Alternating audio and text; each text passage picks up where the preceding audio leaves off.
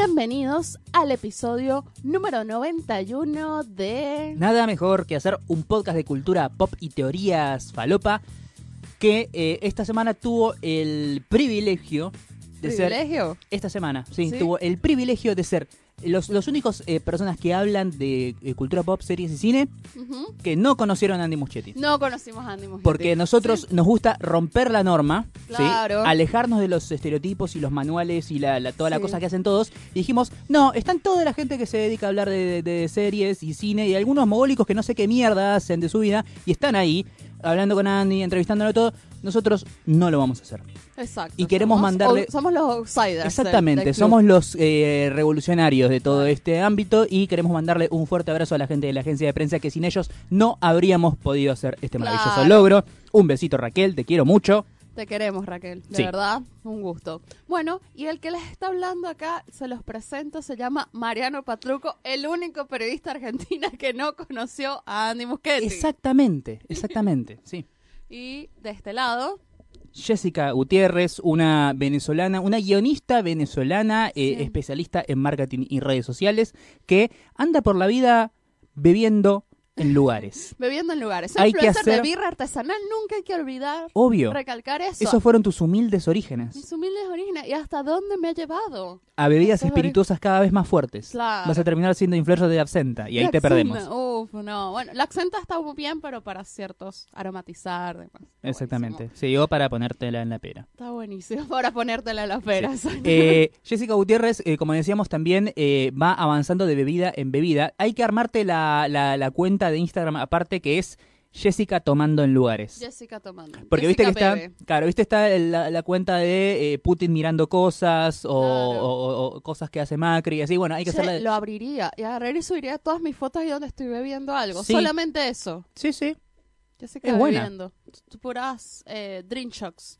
claro. O por ejemplo, no sé, eh, te tomaste una lata de birra caminando por la calle, te sacas una foto en la esquina, tac, Jessica tomando en lugares. Ok. No tiene que ser lugares cool, tienen que ser lugares. Claro, lugares, sí, sí. en la cocina de mi casa, Claro, foto. bebiendo. Listo. es buena. Parece muy bien. Sí, es buena, me gusta. Bueno, yo bebí esta semana. Sí. Sí. Debo decir que esta, Chocolate por la noticia. esta semana bebí el domingo. Bueno, Sí. si empezamos a ver contando qué fue lo que hicimos esta semana. Hicimos muchas cosas. Bueno, volví a masticar. Dije que volví a masticar. Así es, le quedaba un día más. Quedaba un día más de ir y fui de vuelta el día domingo. Así es. Que la única forma de ir a masticar es que primero que te den la entrada. Claro. Pero no solamente porque te den la entrada, sino por entrar por la puertita de atrás. porque si no, había cuatro horas de espera para entrar el domingo. Que hacía un frío además de cagarse. Vos te sentís como que tenés el mapa del merodeador, que tenés Claro. los, todos los recorridos y recovecos secretos de eh, la Feria de Masticar. Yo hago eso con la Feria del Libro. Todo el mundo hace la fila gigantesca que da la vuelta a la cuadra, en, eh, justo ahí en la puerta de la rural. Pero no saben que por atrás, atrás de la rural, sobre la calle Sarmiento, hay otra puerta con otra boletería más chica, pero a la que nadie va. La que nadie va, mira. Y siempre que vas, quieres ir a la feria del libro y veas que hay una cola interminable, da la vuelta toda la manzana de la rural y vas a llegar a una boletería aparte que seguro va a estar vacía o va a tener mínimo, máximo cuatro personas. Mira vos. Bueno, así fue que pude entrar porque había gente haciendo fila que les decían directamente, miren, es muy, muy posible que hoy no puedan entrar. Así que bueno. Ok. Mi, Es muy, muy posible que te pida que me devuelvas la plata de la entrada. mi intención el segundo día era no solamente seguir probando las cosas ricas que me quedaron pendientes del primer día que fui, Sí. sino también fui a la charla de Sol Cravelo, que ella es la, la jefe de conocimiento cervecero de Cerveza Patagonia. A la mierda. ¡Qué da- título Sí, hermoso! Jefa de conocimiento. Jefa de conocimiento. ¿Te acordás, Capitana Marvel, que los Kree tenían esa entidad que era como una computadora, se llamaba la Inteligencia Suprema? Claro, Es como algo así, ¿no? En, en The Good Place. también. Eh, sí, eso. Y ella da una charla sobre mitos y verdades sobre la cerveza, ¿no? Que está buenísimo. Porque hay gente que de verdad piensa que sentarse a tomar birras, agarrar una botella y sentarse en la vereda, ¿no? Hay todo un ritual, como con el vino también. Claro. Pero tampoco... Por algo existen la- las catas de, de cerveza. Claro, se cata cerveza y sabores. eh, hay- Obviamente, si vos vas y agarras una birra industrial marca Patito que está en oferta, no vas a encontrar todas notas y posibilidades de, no. de catar. Sí, obvio, eso sí, sí no está. Pero bueno, estuvo muy linda. Ahí degustamos otra cerveza, una Stowe, que no era, no tenía sabor fuerte, no era demasiado maltosa. Ah, Mira, Y porque también es un mito de que, ay, no, esa debe ser re pesada, ¿sabes? Como que Claro. es cerveza oscura y dices, uh, tiene gusto a café quemado. Sí, y no, nada, nada que ver tenía esa cerveza. Y además probé, bueno, lo dejé en mi Instagram, si me siguen lo van a ver. Dejé fotitos de lo que probé. Probé un alfajor de morcilla. What? eh, wait, what? ¿Qué? Riquísimo. Era, era completamente salado el alfajor. No. Las tapas eran dulces. No, las tapitas tenían como canela. Ah, Estaba Delicioso. O sea, Guau. muy rico. Qué Después- concepto. Sí, después comí, ese es de Chila, un restaurante de Puerto Madero. Ujú. Está buenísimo.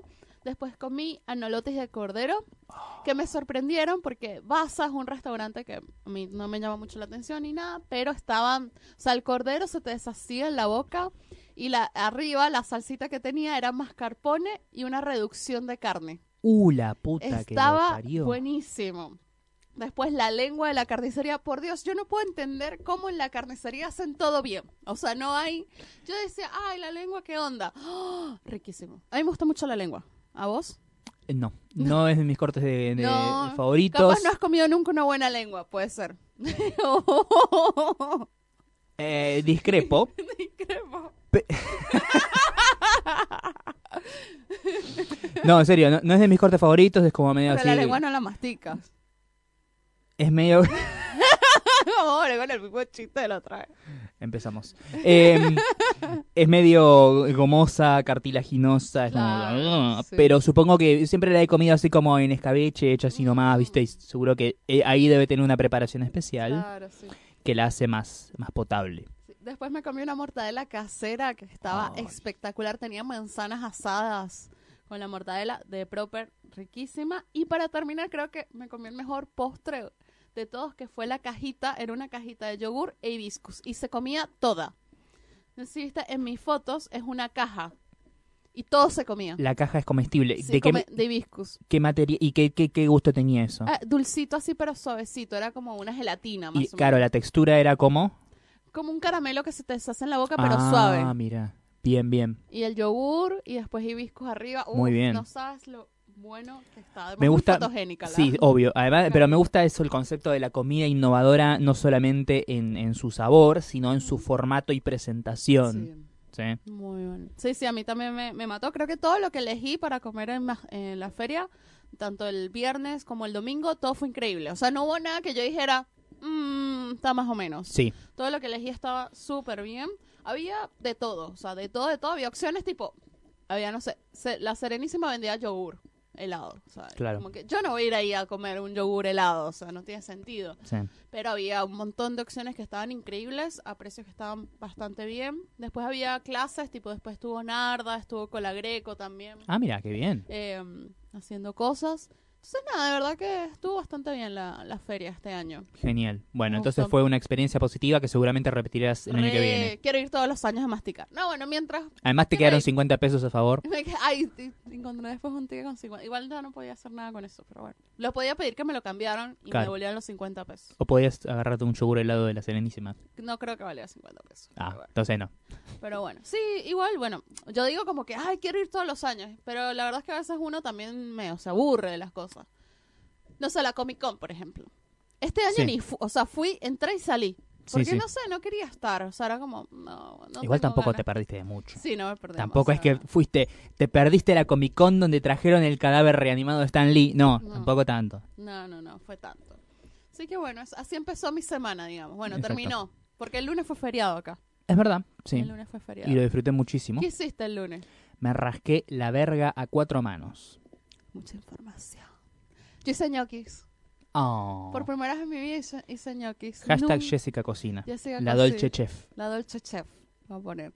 Eh, hice ñoquis de papa, eh, zapallo. Mezclé la papa con el zapallo. Sí. Eh, Qué bueno que no los hacía calor ese día, Los ¿no? amasé. Sí, no, estaban perfectos para, para el clima. Los amasé bien. Y después hice una salsa de... Una crema de champiñones y verdeo. Ah, muy bien. Muy buena, muy reducida la hice. Y el truco que hice fue agarrar, sacar los, los ñoquis, Sí. poner en una sartén manteca Sí. y dorarlos en la manteca. Ah, mira qué Y interesante. después ponerles la crema encima. O sea, no, no, no fue como del agua a la salsa a la mesa. No. Primero pasaron por la sartén, manteca así para que se doraran, agarraran el sabor de la manteca y eso hacía también que después no se pegaran en el plato. Claro, porque quedan como medio Graso- crunch. sí. grasosito, y quedan grasositos. Entonces la, las- la crema se les... O sea, Muy bien. está muy bien. Y después quesito por arriba. Uh. Nada fitness, no, digo lo que hice. No, pero, Pero- fue, fue una buena comida. Pero fue, duré duramos como cuatro horas haciendo eso, pero, Sí. Pero fue... O sea, es, es una comida que yo compraría en masticar. Claro, sí, sí, que tú dirías, "Uh". No, estaba como digna de restaurante, posta. Sí, sí. Estaba muy rica. Bast- gustó, bastante instagrameable también el plato. Sí, estaba re instagramable. Porque viendo, este, eh, caí hace ya tiempo en un par de agujeros negros que son eh, los canales de cocina de, de YouTube. Eh, descubrí que mu- mucho de lo que tiene que ver con el concepto de la comida y que se ve, que, que esté buena, es- en parte es la presentación. Claro, sí. Si- cualquier cosa que vos hagas, si la emplatás bien, Sí. es como que pa- eh, la sentís más rica. Yo la- hace poco me hice un... El ramen. No, sí, el ramen, obvio, pero antes me hice también, era simple, un omelette con eh, verdeo en el, en el huevo y después jamón y queso adentro. Sí. Pero lo emplaté súper lindo, le hice así como un cosito de, de- no de sriracha, sino de salsa de tomate sí. y le tiré un, po- un par de verdeos arriba. Para mí solamente, me lo presenté así, pero digo, wow, mirá el omelette que hice. Y era un omelette de mierda, así nomás, ¿viste? No, que cualquier persona lo puede hacer, o sea, Sí, no, sí. no tiene ciencia alguna. Pero es como que sentís que estás comiendo algo más rico porque está bien presentado. Claro, eso se llama eh, alimentación primaria. O sea, comes porque te gusta lo que ves. Bien. Eh, no comes por comer, digamos. No, es es súper importante. Eh, ¿Viste, por ejemplo, las tostadas con palta? Sí, Por ejemplo, las avo- avocado toast. Son re instagramiables. sí, Y lo único que tienes que hacer es tostar pan y cortar una palta. claro. Sal, pimienta arriba. Chao. ¿Querés, querés ponerte fancy? Le pones un huevito frito Le arriba, pones ¿viste? un huevito arriba, un huevito poché arriba. Claro. También, pero es una pelotudez, pero es re instagramiable porque, claro, la combinación entre el verde de la palta, el amarillo de la yema del huevo, Sí. o sea, se ve rico, o sea, ya está. Tipo, comes por los ojos. Yo, yo como por los ojos, debo decir que eso lo hago. Wow, Bueno, qué mutante. seguimos hablando de comida. Bueno, Sí. yo me tomé como unas mini vacaciones entre el feriado y el, el martes, no fui a trabajar y empecé un trabajo nuevo. Tengo trabajo nuevo, Mariano. Muy bien. No, nada, lo necesitaba también. Las locas aventuras de Jessica en una nueva agencia en de una contenidos. nueva agencia. Una nueva agencia, estoy muy contenta, la verdad, lo necesitaba. Era algo que yo necesitaba personalmente. Sí. O sea, algo que necesitaba para sentirme bien y pasar como a otro ambiente y a otro estado. No porque algo estuviera mal, No, no, sino no. porque necesitabas un cambio. Sí, necesitaba un cambio. A veces, tipo, uno dice, ¿por qué? ¿Qué pasa? ¿Qué pasa? Y a veces es eso, uno también se acostumbra Sí. al, al, al trabajo que tiene o a las cosas o normaliza ciertas cosas. Renovar el aire, buscar nuevos horizontes, etcétera. Sí, como este podcast que lo vamos a hacer hasta el episodio 100 y después vamos a buscar nuevos horizontes. Exactamente. No, mentira. Bueno, no sabemos, o sea, pueden pasar un montón de cosas acá No pasamos. Yo 100. ya tengo otro proyecto en carpeta, te digo, ¿no? Ah, perdón. Cuando tengamos que renegociar contrato, más vale que se pongan la gente de la productora. Claro, la productora fantasma. la productora Jess Mariano con un cuaderno cinco minutos Sí. antes de empezar. Encima, como se fue el dólar ahora a la mierda, lo- los contratos ya no son lo mismo que antes. Exacto, hay que rene- renegociar esto- esos contratos, porque este talento acá no, no Sí. es solo, no es solo. Tenemos que empezar a cobrar en euros, Jessica, por hacer esto. Sí, Porque viste que el euro es, sí, una moneda. es una moneda segura, seria. Exacto. Bueno, eh, tú fuiste a ver Monzón, ¿no? Fui a, eh, invitado por la gente maravillosa de eh, Turner, más específicamente eh, los personas que manejan todo lo que tiene que ver con el canal Space, que es el canal donde se ve la serie Monzón. La serie tal vez sea la mejor serie nacional del año porque estrenó la tercera del Marginal y es como que el público no está tan wow como en otras temporadas del Marginal y me parece que ese ese ese espacio de la, la serie nacional importante del año lo está ocupando Monzón, esta eh, producción que se puede ver por toda Latinoamérica. Hay gente que dice, tal vez los 13 capítulos fueron demasiado, y es como, bueno, sí, también, pero lo mismo pasa con Netflix y te las comes todas sin, sin quejarte. ¿Lo de Tevez? No la vi todavía. Hay gente que habla maravillas y hay gente que no. Mira, está Caetano de por medio. Adrián Caetano de por medio, eso ya es como un, un piso de calidad que tiene la serie, Mm. así que la quiero ver. Igual me parece que va a ser una cosa que Ciudad de Dios versión argenta. Mm, Y le tengo un poco miedo de eso, del, del el misery exploitation argentino. Pero hay, hay que ver qué sale. Tengo que verla, de, de hecho quiero verla, pero no, no encontré momento porque ahora estaba viendo Monzón, estaba viendo hasta hace poco Barry, vi muchos documentales y ahora retomé Mindhunter, que no empecé la temporada 2, estoy haciendo un rewatch de la ah, primera De la primera. para seguir derecho con la segunda. Pero eventualmente voy a ver la de TV y les voy a contar qué onda. Eh, bueno, vimos en exclusiva los últimos dos capítulos de esta serie, que tiene 13 episodios. Van a eh, poder verlos muy pronto por la pantalla de Space.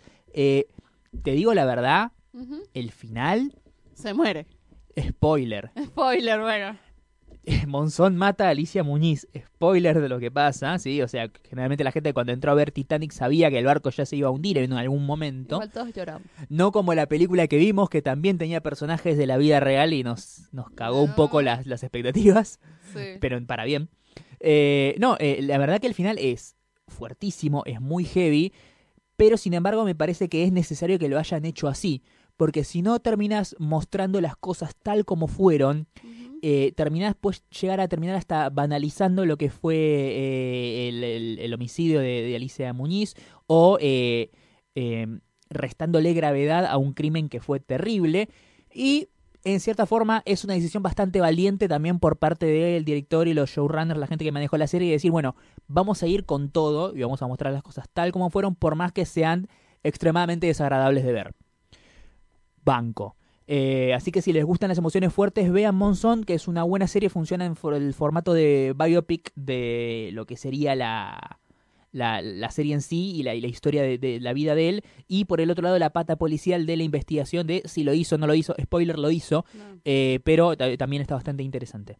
Así que nada, pudimos ver los últimos dos capítulos, eh, estuvo muy bien, hubo antes un, un hermoso desayuno, después hubo un brunch de la concha de la lora, Mm, qué Con- rico. catering de muy alto nivel. Me comí un- una, una cazuela de una cazuela de cerdo con una crema de zapallo que era impresionante. Mm. Y después algo que le decían croqueta de mar, que era como una croqueta que tenía algún relleno de como de pescado y estaba como empanada en panco y tenía un langostino arriba. ¡Oh, qué Mm, rico que era! Bueno, si seguimos hablando de comida, yo el miércoles fui invitada a otro podcast de un colega podcastero Sí, venezolano que se llama No me simpatiza, se llama el, el podcast. Creo que va a salir la semana que viene.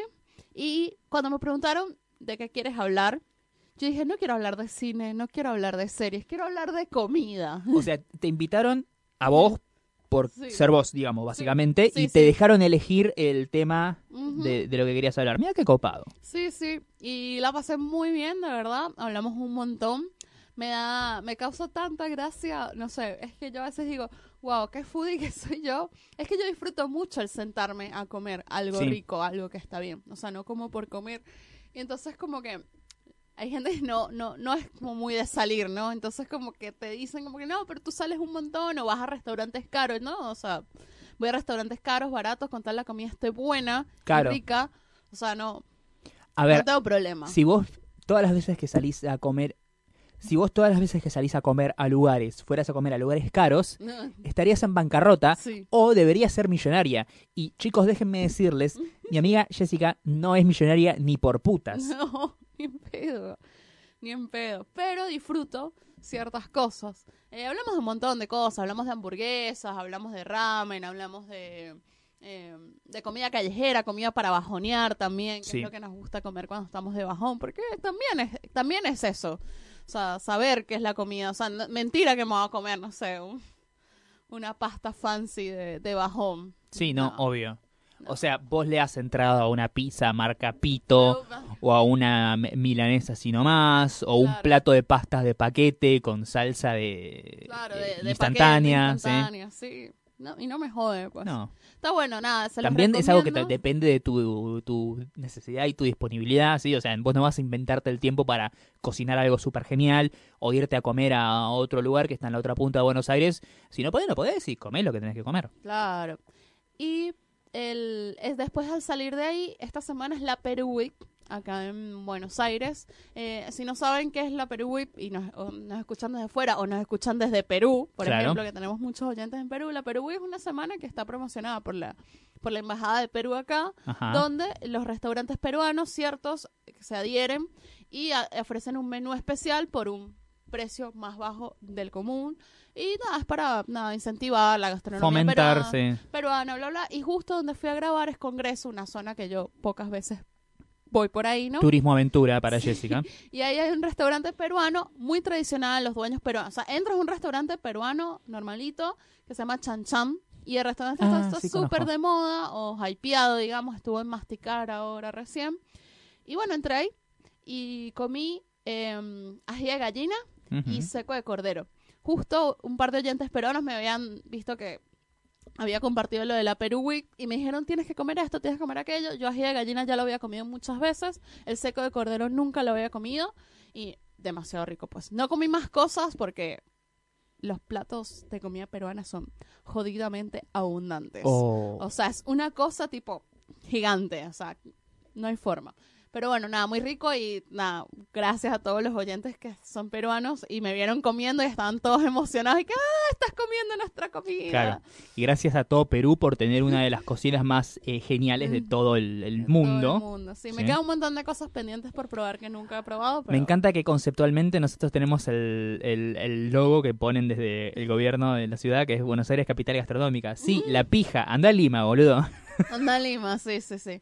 Bueno, igual la mueven un montón con, con la cuestión gastronómica. Sí, pero más que nada Sí. porque la, la, la cocina, eh, Mm, acá encontrás de todo. ¿sí? Sí, es muy pero si vos me hablas de la cocina argentina, sí. te digo, y locro, Se queda empanada, medio corta. un asado. Sí, no, o sea, es rica, pero es como que no, no, Sí, no hay tanta mezcla de sabores, o sea, tipo, si vas a la cocina argentina, argentina de raíz, no, no que hagan inventos que digan, bueno, vamos a hacer una empanada y le vamos a poner mango dentro de la empanada, no, no, obvio, pero si vas y buscas platos tradicionales Claro. autóctonos de cocinas de distintos países de Latinoamérica, te encontrás con cosas que son impresionantes.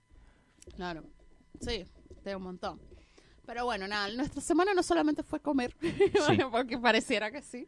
El episodio anterior se llama precisamente Esto no es un podcast Porque gastronómico, Ya acá seguimos con la comida, pero, volumen 2. pero es divertido, es entretenido, sino que también la pasamos muy preocupados. Sí. Ah, eh, No somos un one trick pony que habla solo de cines y series y- o que habla solamente de comida. Podemos hablar de, de, De las- todo. de todo. Bueno, yo esta semana abandoné Twitter y no tenía dónde expresar mi ira Uf, cuando nos enteramos de la, lo que. la negociación de Spider-Man entre Sí. Sony y Disney. Sí, O sea, estábamos todos muy alterados. sí. Yo solamente quiero decir una cosa. ¿Viste eh, esas situaciones como por ejemplo Akira o Blade Runner, donde es una sociedad eh, distópica, donde todo es controlado por corporaciones, ¿sí? y, y es como supervigilancia y todo es consumo y bla? Vos decís, ¿cómo se llegó ahí?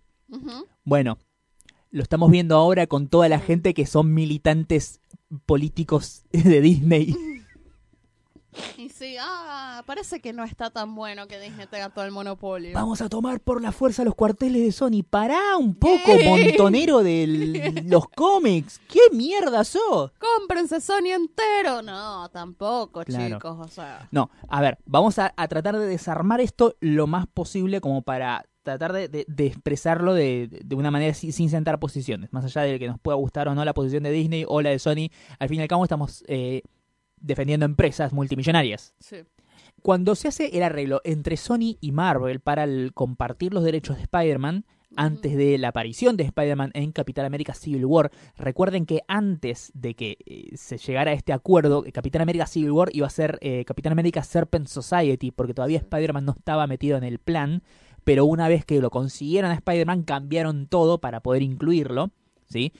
Eh, Primero fue negociaciones que llevaron meses, mucho tiempo, ¿sí? De, sentarse y reunión allá y reunión acá, e intercambiar muchos mails. De hecho, la gente se entera de esto mucho antes por el hackeo que sufrió Sony, eh, por eh, la película de James Franco que se metía con el eh, de Corea del Norte, que no me acuerdo cómo se llama, el loco de mierda ese.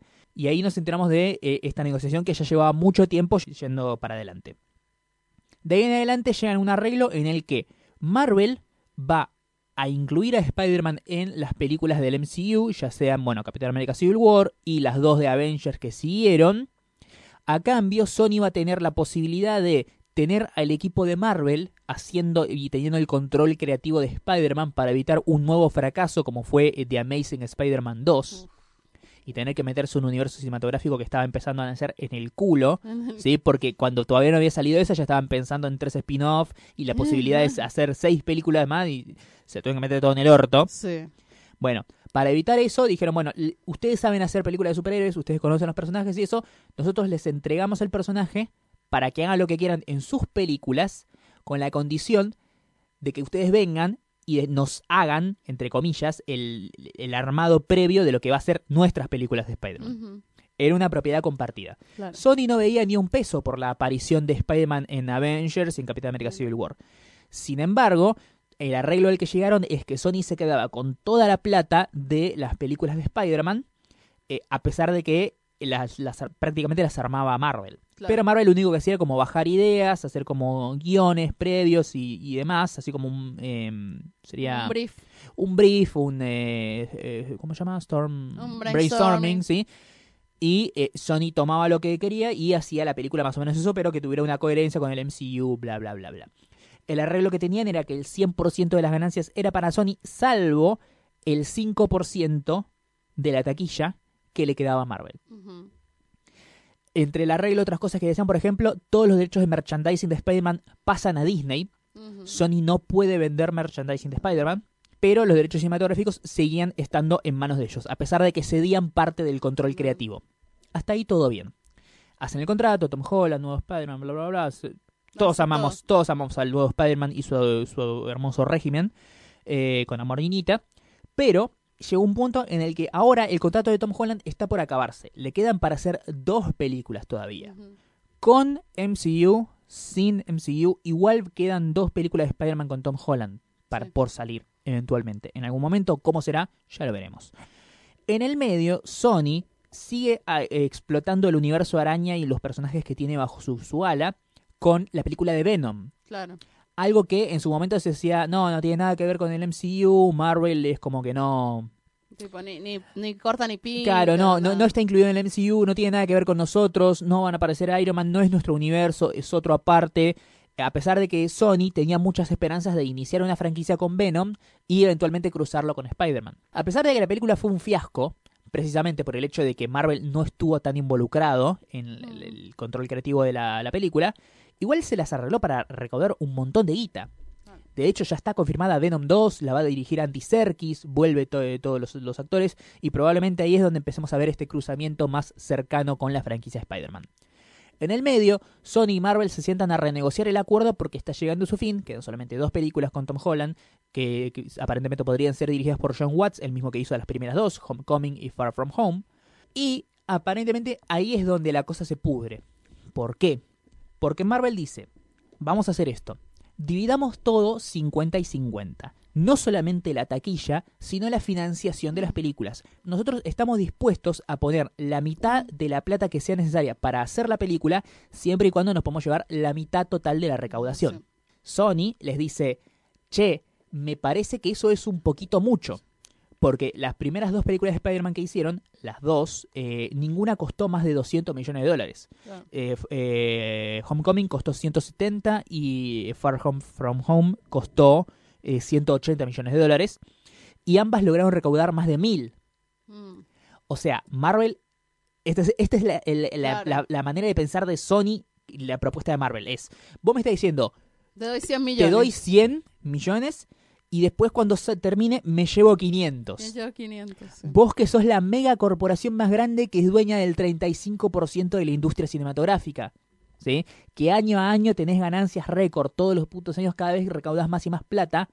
Querés venir a mí, que soy un estudio único, y sacarme la mitad de la recaudación de mi franquicia más exitosa. Chupame la poronga, so- Sí. Disney.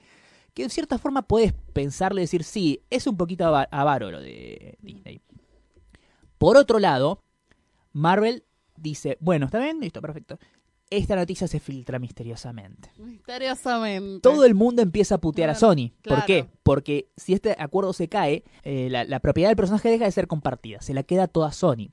Por lo tanto, no vamos a poder ver más crossovers con el Capitán América, con Iron Man, con los Avengers, no, va- a aparecer en la próxima Avengers, Spider-Man, no va a, tener ninguna referencia ni, metida de lo que tenga que ver con, la actualidad del MCU en la próxima Spider-Man, porque se separa completamente de ese universo. Y es precisamente una, una nueva encarnación de Spider-Man que su principal fuerte es lo mucho que está eh, entreverada su historia con el MCU.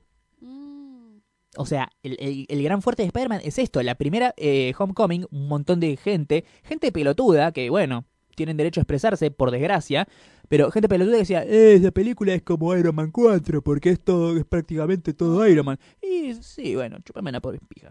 Pero por otro lado, tenés ahora un personaje que va a quedar huérfano de universo y un universo cinematográfico de Marvel que se va a ver perjudicado porque le dio mucha bola a un personaje que ahora podría perder. mm, ¿Qué pasará de esto? Para mí, no hay que hacer tanto escándalo. ¿Por qué? Todos decían, no, ahora lo arreglan y en la D23 lo anuncian. No van a anunciar una pija, ya está. Queda un día la D23, no dijeron nada hasta ahora, no van a decir nada. No ya fue. Todos los, anuncios de Marvel ya pasaron ayer, se acabó.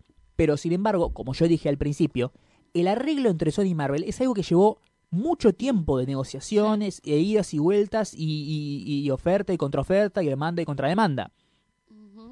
Que se haya caído en esta primera reunión, no hayan llegado a un acuerdo, no significa que no van a arreglar nunca. Claro. Sin embargo, a la gente de Sony les cayó mucho como el orto que esta noticia se filtrara de la nada, porque todo el mundo se puso del orto y los empezó a atacar a ellos como si ellos tuvieran la culpa Claro. de que Disney quiere plata, plata, plata, plata, plata. Claro. ¿Mm? Y, sí, y las Que al fin y al cabo, claro, que al fin y al cabo ellos lo único que están haciendo es defender su franquicia más exitosa. Claro. No me, las- no me saques todo. ¿Esto sabes cómo se arregla? En Mm. seis meses se vuelven a juntar, arreglan eso y terminan haciendo un 70-30 y listo. Claro, ya está. Sí, seguramente va a quedar algo así. Pero mientras tanto estamos viviendo esta gran incertidumbre. A la, a la hora de que se anunció esto, las acciones de Sony cayeron un Sí. 0.11%. Sí. sí.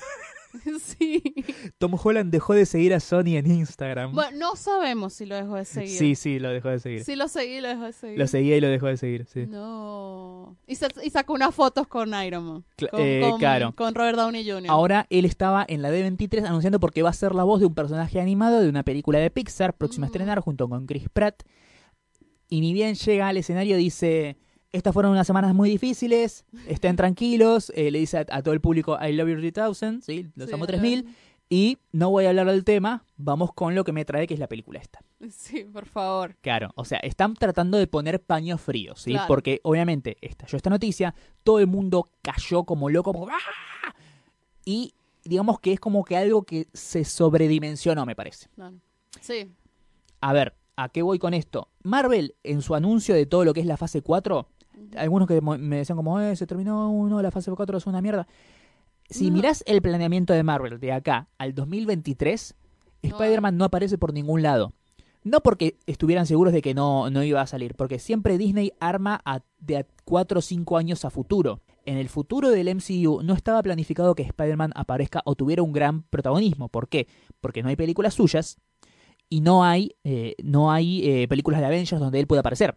Está la película de los, la película de los Eternals, está Shang-Chi, está eh, Doctor Strange eh, 2 y está Thor Love and Thunder. Sí. Y el- la precuela de Black Widow. Y en el medio todas las series de Disney Plus. Sí, Sí. Disney ahora está como muy metido en eh, series de Marvel, Disney Plus, metan toda la cosa que tenga que ver acá en el streaming. Y las películas de Marvel que se anunciaron son estas poquitas. Después ya anunciaron fechas de estreno de Black las- Panther 2. Black Panther 2, que vuelve con Ryan Coogler. Capitana Marvel 2 también va a venir más adelante. Todavía no hay nueva película de Avengers, todavía no hay nueva película de, de Spider-Man anunciada. O sea, tienen de acá a cuatro años Sí. para solucionar esto. Yo diría que se calmen un poquito. Sí. Segundo, mucha gente está diciendo lo peor que puede hacer eh, Sony es tener los derechos de Spider-Man. Sí. Sí, a pesar de que Sony ha hecho un par de decisiones bastante cuestionables y ha hecho películas bastante malas. Porque, por un lado, tenemos eh, lo feo que hizo Sony es Spider-Man 3 Spider-Man 3. y The Amazing Spider-Man The 2. Amazing Spider-Man 2. Sin embargo, las primeras dos de la trilogía de Raimi son maravillosas y las hizo todas Sony, sin Sí. Kevin Feige. Después, eh, The Amazing Spider-Man 1 está bien, no es una enorme porquería. Y segundo, otra película que hizo sin ningún tipo de input de Kevin Feige o de Marvel es Spider-Man Into Into the Spider-Verse. La Mejor película de Spider-Man de la vida que se ganó Sí. un puto Oscar. Se ganó un Oscar, o Así sea. que dejen de pensar que porque Sony va a tener el control total de Spider-Man, ahora las películas van a ser una mierda. Porque capaz que no. El personaje ya está armado. Lo que tienen que hacer es extirparlo de este universo. Claro. Y sinceramente, con todo el amor del mundo, si vamos a las fuentes, que las fuentes son los cómics, Spider-Man empieza a ser parte de los Avengers a partir de finales de los 90 y principios de los 2000. ¿sí? Sí. El personaje se creó en los 70. Tiene como Sí. tres décadas de historias. Sí. Así que, con todo el amor del mundo, Claro. tranquilícense un poco. O sea, la cantidad de anuncios de la D23 de este año, o sea, eh, quiero ver la dama del vagabundo, o sea, estoy vuelta lo Creo que es lo que más me emociona. Sí. Lo- bueno, obviamente, de Mandalorian con Pedro Pascal, amo. Sí, El nuevo póster de Star Wars, o sea, estamos a meses de, de la película, de la nueva Sí. película de Star Wars. Después la dame el vagabundo, perdón. Y el regreso de Lizzie McGuire con Hilary Duff. con Hilary Duff, sí, eh, es, es como eh, apelando al fan viejo, ¿viste? Sí. Es increíble cómo Disney se arma su propio Comic Con. Sí, es verdad. Eh, eh, bueno, es, es algo donde... Es algo que tiene un poquito de sentido cuando vos literalmente te apropias de toda una industria. Sí. ¿sí? O sea, tenés muchas propiedades, tenés muchas marcas, tenés muchas cosas que son eh, llamativas para el público y además Sí. tenés mucha plata para hacerlas. claro. ¿sí? O sea, es como... Y sí, o sea, tipo, la verdad es que este año me pareció más interesante la D23, los anuncios de la D23 que la la San Diego Comic Con. Sí, Prácticamente no pasó nada. Porque Disney, o sea, bueno, ya dijeron que adelantan la llegada de Disney Plus a Latinoamérica para el 2020. sí, en Estados Unidos ah, va a estar funcionando a partir del mes de noviembre de este año. Claro. Así que no llega tan Igual tarde. nos, van nos vamos a torrentear un montón de cosas. Sí, Yo me voy a obvio. torrentear la Dame el Yo me voy a torrentear ver. The Mandalorian Exacto, con- sí, con- con Mandalorian. el alma. Exacto, o sea, no, no, no, o sea, no es mentira que vamos a esperar hasta el 2020. Lo que sí todavía no han dicho precio. Dicen que va a ser más barato que Netflix. Eso es lo que escuché, según. No, yo había entendido que iba a tener más o menos eh, que, que el precio de Disney Plus va a estar más o menos rondando lo, lo mismo que Netflix, pero que ellos, por la plata que vale el, el plan más caro de Netflix, Mm. te ofrecen un combo con Hulu ah, y con Spigen. y ESPN. ESPN. Que eso es como el gran eh, fuerte, por lo que contratas un streaming en calidad Claro. premium de, de Netflix, Claro. contratas tres por el otro y ahí es donde pueden dar la... Igual lo que pensé también es que Netflix, o sea, también tiene un montón de contenido, un montón de cosas. Ellos también podrían hacer su propia D23 o su propia Comic Con y hacer anuncios así y capitalizar eso. Sí, Idea millonaria, Netflix. Me puedes llamar, Piénsenlo. te lo hago. Netflix con, piénsenlo. Netflix con, sí, porque de resto, o sea, ellos están haciendo contenido siempre, pero está buenísimo. Bien. Los estrenos de Netflix de, de, de septiembre son un asco. ¿Lo vis- ¿Los viste? Yo que, No. Really. No. Pero en verdad mi Netflix me parece que mejores, los mejores estrenos son los que ni promocionan. Es verdad. Pusieron, este mes pusieron un montón de películas muy buenas. Sí. O sea, está Animales Nocturnos. Sí. Pusieron La Máscara nocturno. de Jim Carrey. O sea, pusieron un par de películas buenas, pero Claro. me- se le da mucha manija a un montón de porquería que yo creo que es precisamente porque es porquería y necesitan que te intereses en eso. Claro, exacto. Em, Bueno, Por otro lado, perdón, eh, la, la que me emociona en serio mucho, que me parece que va a ser impresionante, es de Mandalorian. sí. Tenés que ver ese tráiler, No, ese es el único tráiler que me falta que no Es- mire. todo lo que vi hasta ahora de Disney, aún los anuncios de las futuras series que son, por ejemplo, eh, Miss Marvel o She-Hulk y Moon Knight, el Caballero Luna, eh, me parecen que son como cosas que nada, ¿viste? Y también lo que, lo que todo lo que anunció lo nuevo, hasta La Dama del Vagabundo o la de la película Falopa de Navidad con Bill Hader y Anna Kendrick, que genial, eh, me parece que es todo como muy barato. O sea, es como Netflix, ¿sí? Es como saquemos, saquemos, saquemos cosas, pa, pa, pa, pa, pa, ¿viste? Y, pero está bueno, no importa, hay que sacar, hay que llenar, pa, pa, pa, pa. Bueno, pero me parece que en serio a, a The Mandalorian le pusieron todo, toda la plata, toda la calidad, todo es me parece que es algo que va a estar en un nivel superlativo y va a ser la serie que marque el, el nivel, el techo de lo que puede dar Disney Plus, el contenido original de Disney Plus. Claro. Eh, así que nada, tengo muchas, muchas ganas de verla. Además, obviamente, le, es el, el showrunner y director de gran parte de los capítulos es eh, John Favreau. Sí. Y creo que uno o dos episodios son dirigidos por Taika Waititi. Ah, mira. Uh, qué ganas. Necesito ver, necesito... Ah, Necesito Sí. eso y necesito también eh, la serie de Jeff Goldblum preguntando Ah, la- cosas sí. existenciales. what the fuck, la serie de Jeff Goldblum, por favor. G. Pero bueno, Jeff Goldblum, así que puede hacer lo que Obvio. quiera. Puede hacer, de verdad. Bueno, vamos a ver. Ahora, bueno, anunciaron que van a estar todas las temporadas de Los Simpsons. Sí, es rarísimo obvio. ver el, el cosito de Los Simpsons ahí, me parece. Dice que quieren hacer ahora una nueva película. Así como para cine. Claro, como le hicieron Como Los hicieron. Simpsons, muy... Que lo Eh. hicieron cuando tenían 18 temporadas. Sí, y cuando Tiene todavía, 30 y cuando todavía era Ah. mirable los Cuando era mirable, Sí. más o menos. A mí no me gustan los Simpsons, así que nada. Eh, no sé, raro. Bueno, y ahora sí eh, podemos hablar de la película que fuimos a ver esta semana. Sí. La película que todo el mundo tiene que ver. Sí, Todo el mundo tiene que ver esta película, por favor. peliculón. Eh, siento que es una película que va a dar que hablar. Sí. Primero porque es buenísima, va, va a estar siempre en la lista de los mejores del año de mucha gente. Pero por otro lado va a haber un montón de gente que dice... "Ah, no, perdón, no pasa nada". ¿De qué estoy hablando? Estamos hablando de la nueva película, la novena película de Quentin Tarantino, Once Upon a Time in Hollywood. O Érase una vez en Hollywood. Ya desde el título Érase una vez te plantea una estructura de cuento de hadas. Y en cierta forma lo es. Un cuento de hadas sobre el viejo Hollywood. Mira. Sí, sí, es un cuento de hadas. sí. El viejo nuevo Hollywood. Viejo no, Hollywood. Sí, o sea, estamos hablando del Hollywood de los años 60, finales de los 60, principios de los 70, que había dejado atrás el viejo, viejo Hollywood, sí, el que de es los western. los western, años 40, 50, Sí. sí. películas todavía en blanco y negro, ese viejo Hollywood. Sí, ese viejo.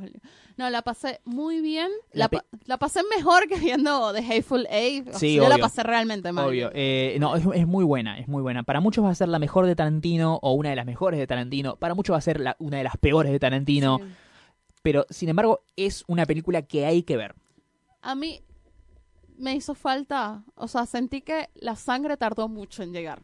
Eso, Sí. eso, eso fue lo que sentía yo con la Yo película. también. Sin embargo, siento que la película no va de eso. No, no va de Hay eso. mucha gente decepcionada por, eh, no vamos a spoilearlo todavía, pero decepcionada por la forma en la que Tarantino retrata lo que tiene que ver con el crimen de Sharon Tate, teniendo en cuenta que Sharon Tate es uno de los personajes principales de la película.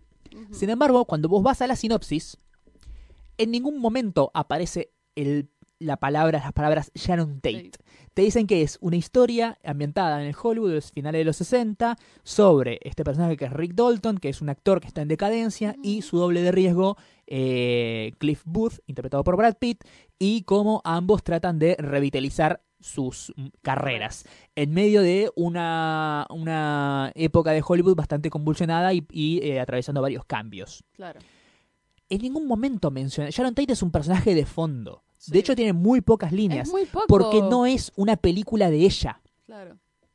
Todo el mundo hizo. Porque ahora está de moda, y se cumplió 50 años del, del caso, del crimen. Sí. eh, hay como una exploitation de Manson. Pero, sin embargo, acá, o sea, todo el mundo está hablando de Sharon Tate Manson, Sharon Tate Manson. Sharon Tate, mucho que ni corta ni pincha en la película. Y Manson, el, dice, no, este, este actor que va a ser de Manson, tiene una sola escena y una sola línea de diálogo. Y no lo volvemos a ver. Y no lo vamos a ver. Sí. O sea, todo el mundo pretendía algo de la película que la película nunca, eh, eh, Nunca pretendió ser. claro, nunca ni siquiera nunca Mm, vendió, no, exacto. Sí, sí. porque Fue todo- la gente que la, la hypeó, o sea. claro, a ver, yo creo que eh, le pusieron tanto pe- peso al personaje de Sharon Tate y a Margot Robbie por Margot Robbie. Sí, sí, sí. Totalmente. Bueno, Sí. vamos a hablar de la película y de lo que tal vez sea la, la gran, entre comillas, controversia de la película. Sí. Esta película, como dije, es una especie de cuento de hadas, es una reimaginación del Hollywood, no es una de esas películas basadas en hechos reales, estoy haciendo comillas con los dedos. ¿Por qué digo esto? Porque al final, en esta película, a Sharon Tate no la matan. No. El gran spoiler. Spoiler, el crimen no sucede.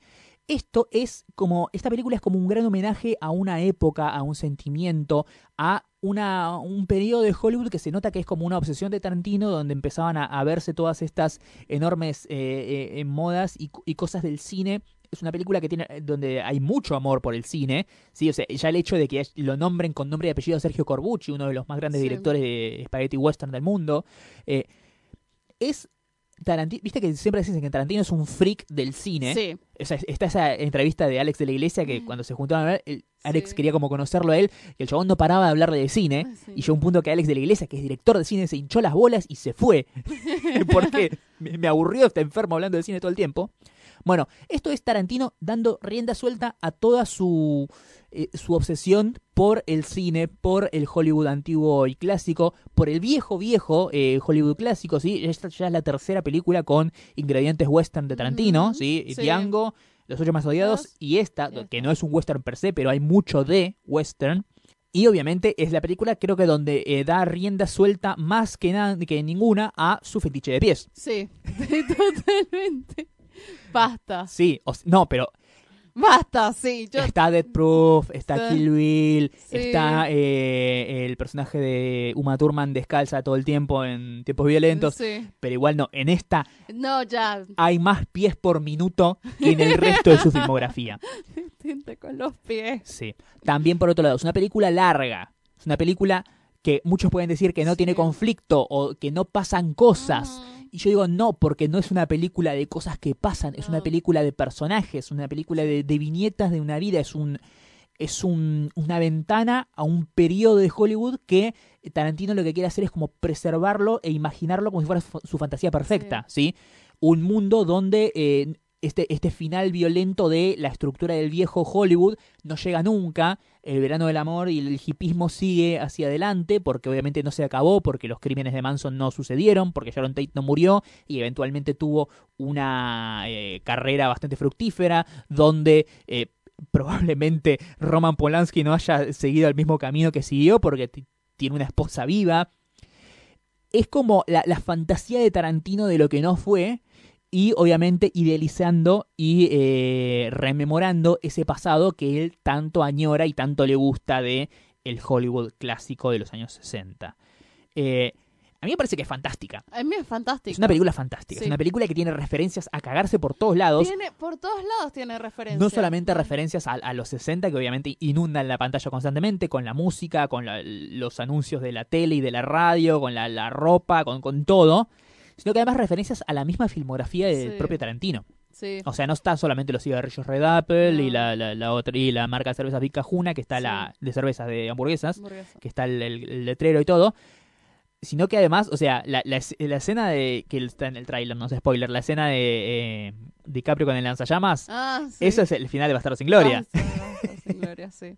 El auto de Uma Thurman. el auto de Uma Thurman en Cos, en Kill Bill también Kill está. Bill, sí. Bueno, obviamente están todos sus, sus colaboradores habituales, están todos, aún para tener una sola línea de diálogo, te estoy hablando a vos, Michael Madsen, aparecen todos, obviamente, sus, sus amigos, sus influencias. Me parece, me encanta eh, cómo, por ejemplo, el clan Manson está eh, compuesto de eh, la- la- las chicas del clan Manson por un montón de actrices en ascenso o de, pequeños e importantes roles. Está, por ejemplo, Maya Hawk, la hija de Ethan Hawke y Uma Thurman, Sí. que la rompió en la tercera Stranger Things, que Sí. ahora todo el mundo está obsesionado con ella. Está Sidney Sweeney, que viene de romperla en Sharp. Objects y en Euphoria. Está eh, Victoria Pedretti, la pibita, la, la más joven de La Maldición de Hill House. Ah, sí. Bueno, aparece Elena Dunham Sí, también, que Dunham, está, sí. oh, está viva. Eh, hay un montón de, de- de actrices jóvenes. Está, bueno, eh, la, la principal, Margaret Qualley, sí, que es la que está con Brad Pitt. Ella está en The Nice Guys, The Nice Guys. la, la película con eh, Russell Crowe. Russell Crowe y eh, Ryan Gosling. Eh, y, y son también como jóvenes actrices de Hollywood en ascenso que tienen grandes papeles en películas independientes o en series que acá es como que las juntaron todas para... Sí. No, es, es genial. es Genial, de verdad. Toda la película es genial. No, si les gusta Tarantino, si les gusta, no sé, para mí es una carta de amor al cine y a su propio cine y a... Esto es una, claro, es una ventana No. a la mente y las obsesiones de Tarantino, De Tarantino. con Hollywood y con el cine. Sí, Sin embargo, es una película que tal vez aleje a mucho público porque hay mucho público masivo que le gustan las películas de Tarantino, por sangre. claro, pero que no le gusta lo que le gusta Claro. a Tarantino. Claro, exacto. ¿Sí? ¿A qué voy con esto? Van a ver esta película y van a estar esperando el crimen de Sharon Tate y eh, Mm. que, que en algún momento haya puteadas y tiroteos y sangre y muerte y bla, o eh, mucho humor negro y demás. Y no lo hay tanto. Es una película bastante tranqui. Sí, sí, es bastante tranqui. Sí, sí. Que sí. Es súper tranqui. Segundo, los protagonistas están súper bien. Brad Pitt está súper bien, su papel es súper genial, pero DiCaprio, Sí, La DiCaprio, gran por favor. No, no. Qué gran actor es Leonardo DiCaprio. Sí, por favor. Y otra vez estamos viendo este fenómeno, ¿sí? De eh, los eh, grandes actores haciendo de malos actores. Mm, Que sí, es, es algo que me parece maravilloso. es un gran reto hacer eso. Sí, vayan a ver Once Upon a Time in Hollywood, la van a pasar súper bien. Eh, te tiene que gustar un poco el, el- el cine viejo. Tenés que ser muy cinéfilo. O sea, es, que ser muy es sí, una película para cinéfilos. para gente que sí, porque la hizo el, mayor cinéfilo que hay hoy en día trabajando. Así Totalmente. que, nada. Sí. Bueno, la otra recomendación que tenemos es el disco de Taylor Swift, ¿no? Lover, sí. Lover. Que finalmente salió. Sí, lo escuché, lo escuché dos veces. Le di la vuelta Bien. dos veces, me gustó. Eh, no es mi disco favorito igual de Taylor. No, a mí tampoco. Me parece que está, está muy bien. bueno. Es como un... eh, siempre de disco a disco eh, Taylor tiene como que se aparta un poco de lo que venía haciendo.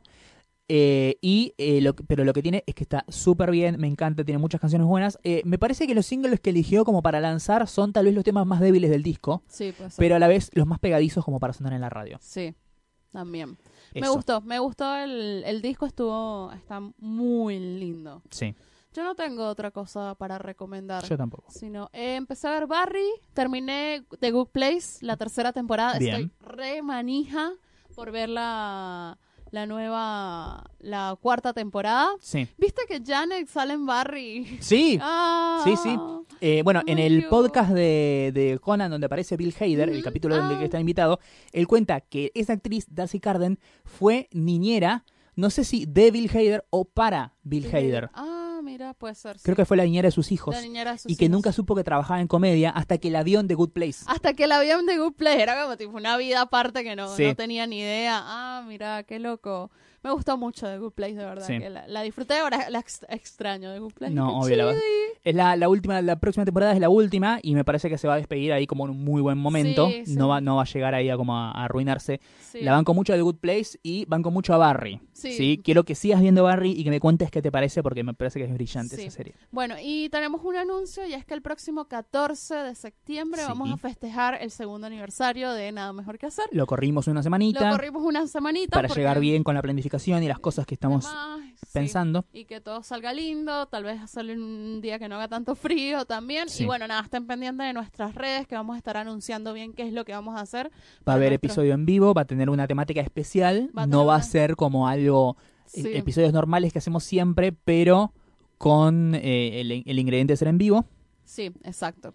Y bueno, nada, vam- ahí vamos a estar anunciando, así que nada, estén súper pendientes. Y bueno, nada, se terminó el episodio. No se terminó el episodio. No Mariano me está cortando. ¿Qué, ¿Qué quieres decir? Ah, tenemos que mandar saludos a Corea, Sí, que nos escuchan allá. hemos llegado. Cuando operan, cuando operan, nos escuchan.